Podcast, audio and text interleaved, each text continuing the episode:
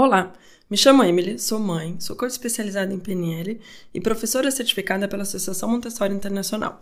Você está ouvindo o podcast Café Montessori, um podcast para mães, pais e educadores que querem viver melhor com as crianças. É, hoje eu queria te falar da adolescência e essa fase tão particular é, que, pela qual todos nós passamos e pela qual nossos filhos vão passar, de tanta mudança, uma mudança tão espetacular, física, hormonal uh, e também identitária, né? Que muitas vezes na abordagem montessoriana a gente compara essa fase dos 12 aos 15 anos com a, as grandes transformações que o bebê vive quando ele chega ao mundo, então do zero aos 3 anos. E essa é uma fase, então, dos 12 aos 15, no início da adolescência, em que o corpo também, assim como de 0 a 3 anos, passa por muitas transformações. E elas vêm tanto do ponto de vista físico, a criança, o adolescente cresce de maneira muito rápida, do ponto de vista hormonal, do ponto de vista identitário, social, há muitas transformações que ocorrem nesse momento. E um dos pontos chaves para o adolescente é realmente de conseguir é, vivenciar essas mudanças da maneira mais um, pacífica possível, no sentido que quanto mais o adolescente estiver num ambiente que o aceita assim como é, uh, do qual ele se sinta fazer parte, na, do qual ele, ele até se sinta necessário. Então, ele saiba que se algum dia ele não está, tem coisas que não vão acontecer porque ele não está. Então, isso Todos esses pontos trazem é, muita dignidade ao processo de transformação pelo qual vive o adolescente. E esse momento ele é, ele é tão sensível, ele é tão importante que é um momento em que é, nós trabalhamos todos nossa própria imagem.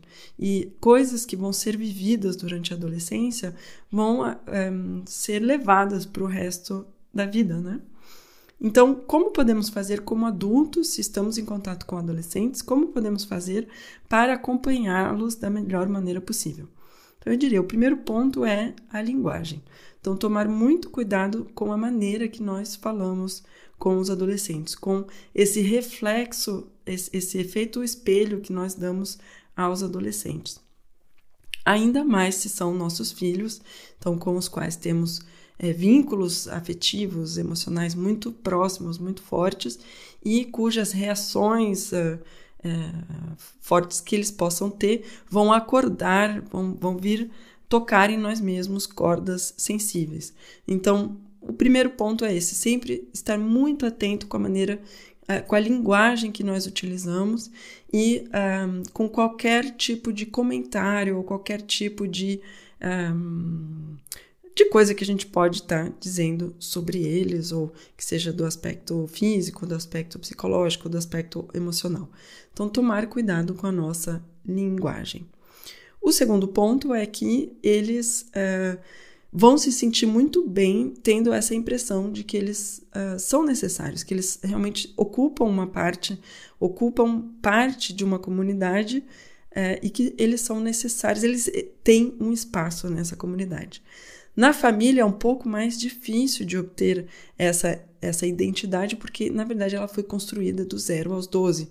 Então, é, nós, quando vemos, inclusive, crianças na verdade, não crianças, adultos que estão com os pais. Então, quando nós temos 40, 50 anos até, que estamos com os nossos pais, continuamos sendo os filhos dos nossos pais. E muitas vezes eles vão nos tratar assim, como, como filhos como, como crianças ainda ou como adolescentes ainda. É difícil para os pais de verem que os filhos estão crescendo. E isso é uma, uma, parte assim muito importante na adolescência, que o adolescente que vai estar com contato muito próximo com os próprios pais, ele vai ter maior dificuldade de encontrar o seu próprio lugar, porque ele, ele se encontra no lugar do qual ele esteve durante 12 anos, mas não é necessariamente o lugar que ele quer ocupar. Existem muitas etiquetas, né, que vieram. É o, é o filho que é engraçado, o filho que é estudioso, filho ou a filha, né? Um, então, todas essas etiquetas, elas vêm perturbar essa busca identitária do adolescente. Ele, por isso também que ele vai tanto buscar é, o exterior. Então, estar com pessoas da mesma idade que ele, ele precisa dessa, dessa aceitação e dessa interação com pessoas da mesma idade E o segundo ponto é que o, o ambiente é, familiar já se tornou pequeno para ele, ele precisa ir em direção ao mundo. E nós, como adultos, então, realmente manter em mente que é uma, um período da vida em que a criança, que o adolescente está frágil, fisicamente e emocionalmente, e que provavelmente o melhor momento e a melhor maneira de conversar com esse adolescente, de mostrar a ele que nós estamos ali para ele, que ele pode confiar em nós e que ele pode é, vir compartilhar todo o questionamento que ele está tendo sobre o mundo, porque sim, ele se questionou muito sobre o mundo, é através de taxas do cotidiano. Então, quanto mais a criança ou adolescente compartilhar taxas do cotidiano com a família ou com pessoas exteriores, quanto mais ele vai ter essa oportunidade de se expressar. Então, é, exemplos né, muito práticos são cozinha. Então, o ato de cozinhar em família, de cozinhar juntos, é uma coisa muito interessante para que algumas conversas venham nesse momento. A segunda coisa é, é no carro. Então, se acompanhamos o adolescente em algum lugar, ou até, muito provavelmente, se são dois adolescentes, eles vão querer sentar atrás. E aí é interessante, nós, como adultos, dirigindo, vamos participar menos da conversa, mas a conversa vai ser muito rica para entendermos quais são os questionamentos que eles estão tendo nesse momento.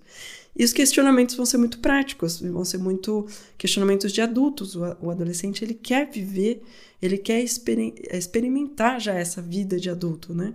Então são é, questões como é, como nós soubemos quando é, tínhamos encontrado a pessoa certa é, para casar, para fazer nossa vida, ou a que momento nós tivemos vontade de ter os filhos, ou é, como, como fizemos para escolher nossa profissão, como nos sentimos quando trabalhamos, é, e assim por diante. Então, são todas questões sobre a vida muito interessantes que vão vir nessa fase, nesses momentos totalmente. É, não atípicos, mas momentos do cotidiano.